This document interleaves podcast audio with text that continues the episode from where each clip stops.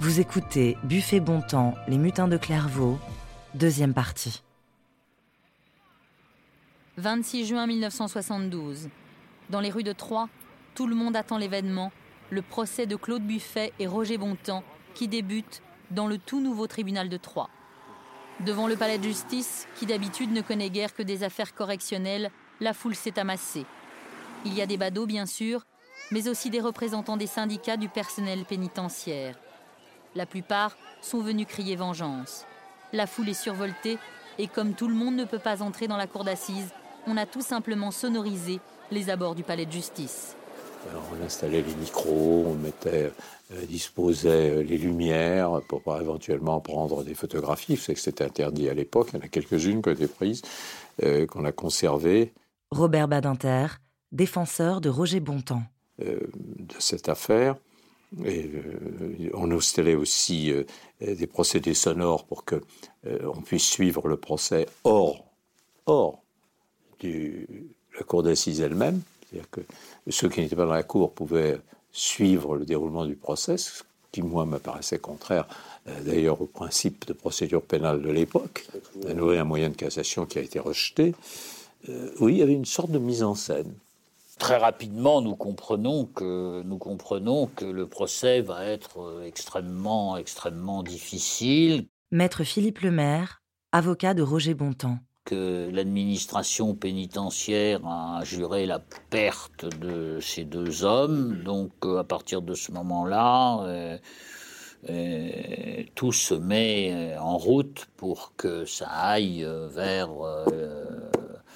vers la guillotine. Ça, c'est, on le sent très bien, c'est une certitude. Dans ce procès, la culpabilité de Buffet ne fait aucun doute. Il a même dessiné de sa main le parcours qu'il a effectué le matin de la prise d'otage. Tout y est. Les gardiens qui ne s'aperçoivent de rien, les grilles, le rendez-vous avec Bontemps. La défense de Buffet s'avère donc quasi impossible. Rémi Crost, son avocat, va s'acharner à démontrer que son client est un psychopathe, en fait un irresponsable.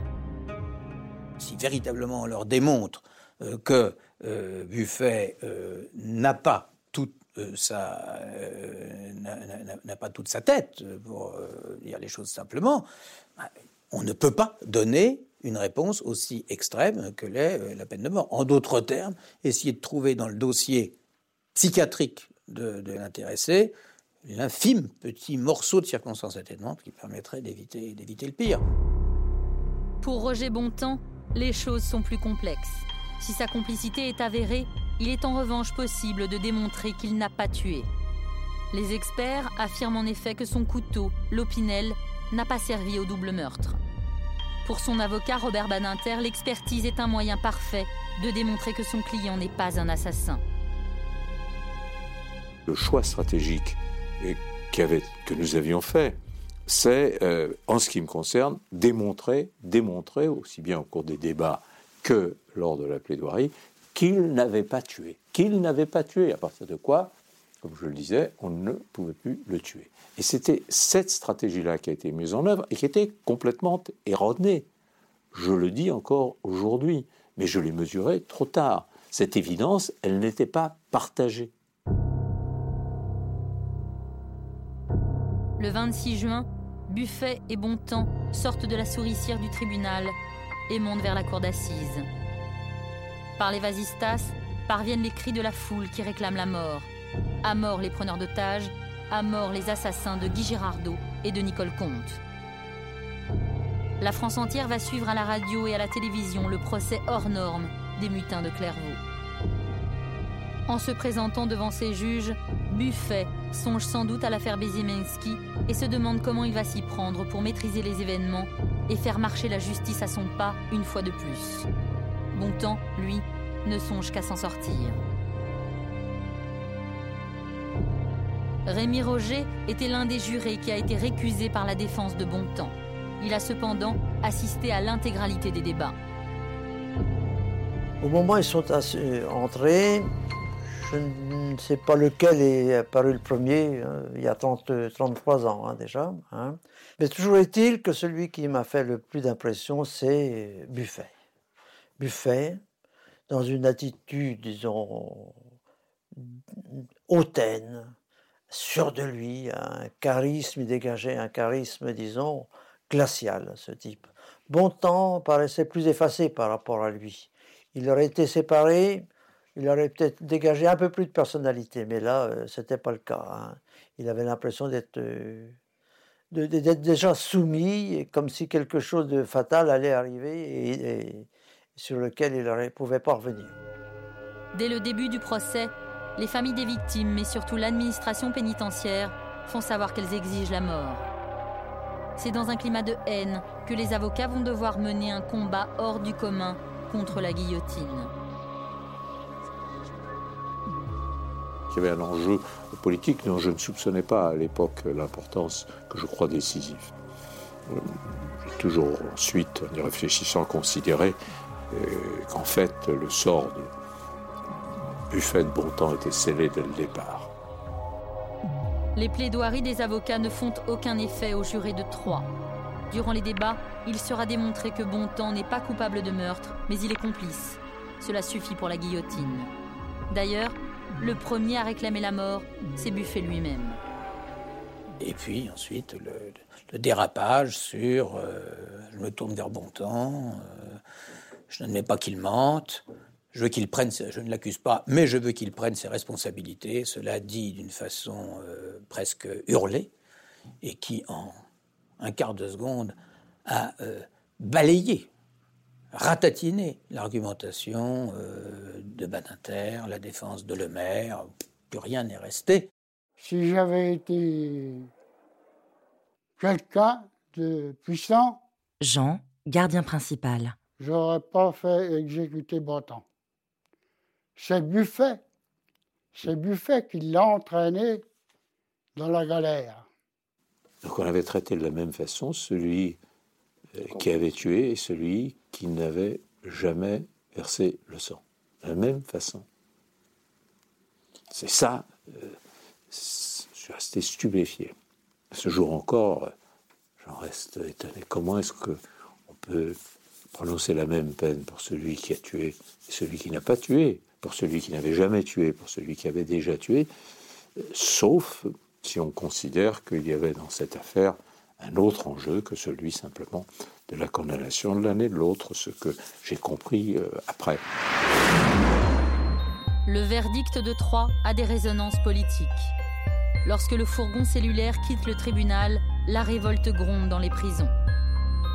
En décembre 1971, des prisonniers mutins sont montés sur le toit de la centrale de Toul. Des mutineries ont ébranlé les prisons de Lyon et de Nîmes. Pour le pouvoir, le message aux 32 000 détenus de France est clair. Si vous touchez au personnel pénitentiaire, vous y laissez votre peau. Dans ce climat, pas de cassation pour Buffet et Bontemps, plus de recours possible. Les avocats se tournent alors vers le président de la République, Georges Pompidou. Lui seul peut accorder sa grâce. Mais le président est menotté par son opinion publique et il est très affaibli par le cancer qui le ronge depuis des mois. Je pense que nous avons surtout, vu un homme extrêmement fatigué. Extrêmement fatigué. Et qui euh, avait déjà un rapport avec euh, la mort. Ça, c'est certain. Il mourra d'ailleurs euh, quelques mois plus tard. Il était très fatigué. Ne sais pas s'il avait une connaissance très, très grande du dossier, car euh, à deux reprises, euh, il m'a interrompu euh, pour me dire Oui, maître, mais quand même, les crimes d'enfants. Et à deux reprises, j'ai été obligé de dire Monsieur le Président de la République, il ne s'agit pas d'un crime d'enfant. Il s'agit d'un crime qui s'est passé dans une prison, dans des circonstances très particulière, pas un crime d'enfant. Je crois que cet homme, euh, je ne sais pas, me semblait, m'a semblé déjà euh, lointain. il avait devant lui une note qui regardait de temps en temps. Robert Badinter, défenseur de Roger Bontemps. Et qui devait être une note qui avait été faite soit par un de ses conseillers, soit elle venait de la chancellerie, je ne sais pas. Mais j'ai toujours eu le sentiment que cette note qu'il avait devant lui faisait, en juger par ses questions et ses propos, de bon temps le cerveau de cette affaire, comme si c'était bon temps qui avait conçu euh, cette prise d'otage, euh, les conditions euh, dans lesquelles elle allait se dérouler. Bref, il était le, concepteur, le leader de cette entreprise effrayante. C'était évident, ce pas le cas. Le 27 novembre 1972, André Aubrecht, l'exécuteur en chef des arrêts criminels, reçoit l'ordre de décapiter Buffet et Bontemps.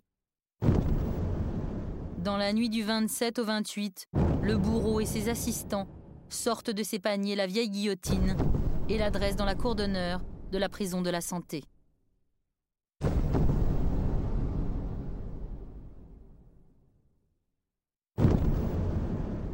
C'était l'aube. On était fatigués, très accusés tous, euh, les, gardiens, les avocats, les, magistrats qui étaient présents. Et je regardais les visages, et, c'est vrai, les directus, les, très crispés, physiquement, physiquement, je me suis dit, on avait les gueules d'assassin, physiquement. C'était terrible à voir, les visages des gens.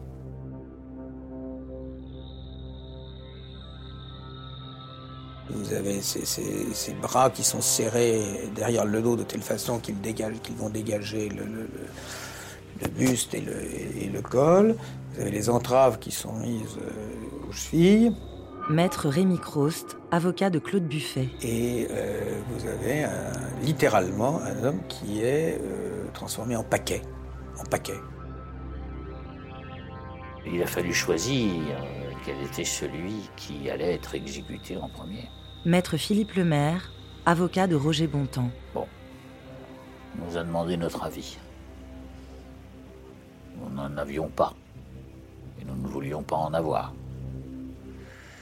Et puis l'administration pénitentiaire a choisi de faire exécuter euh, Bontemps en premier.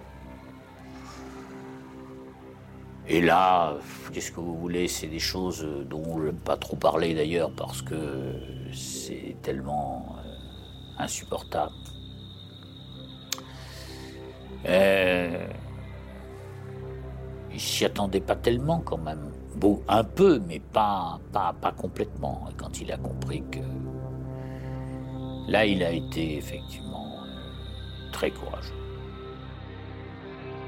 Une porte qui se referme, euh, un bruit de ferraille, euh, et quelques, minutes après, dans la diagonale de la cour de la santé, à 25 mètres de là, un gardien avec son, lave-pont en train d'éponger le, jet de sang qui est parti contre le mur.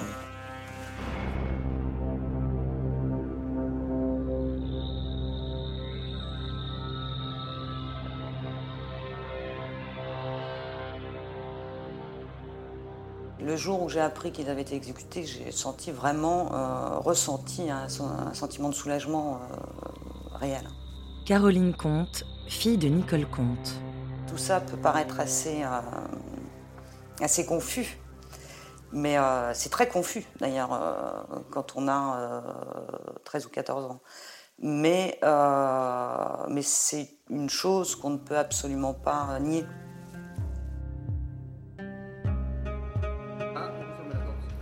35 ans ont passé depuis l'affaire Buffet et Bontemps.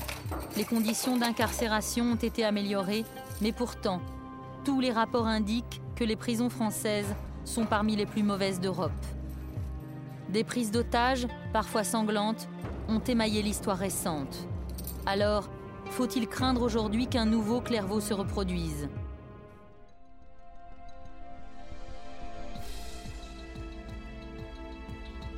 Vous venez d'écouter un épisode de Faits divers.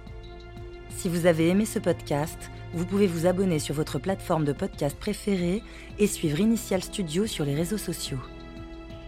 Buffet Bon Temps, Les Mutins de Clairvaux est un podcast coproduit par Initial Studio et Bonne Compagnie, adapté d'un épisode de la série documentaire 50 ans de faits divers, produit par Bonne Compagnie, écrit et réalisé par Xavier Marie Bonneau. Production exécutive du podcast, Initial Studio. Production éditoriale, Sarah Koskiewicz et Mandy Lebourg. Montage, Victor Benamou. Avec la voix de Célia Rosich.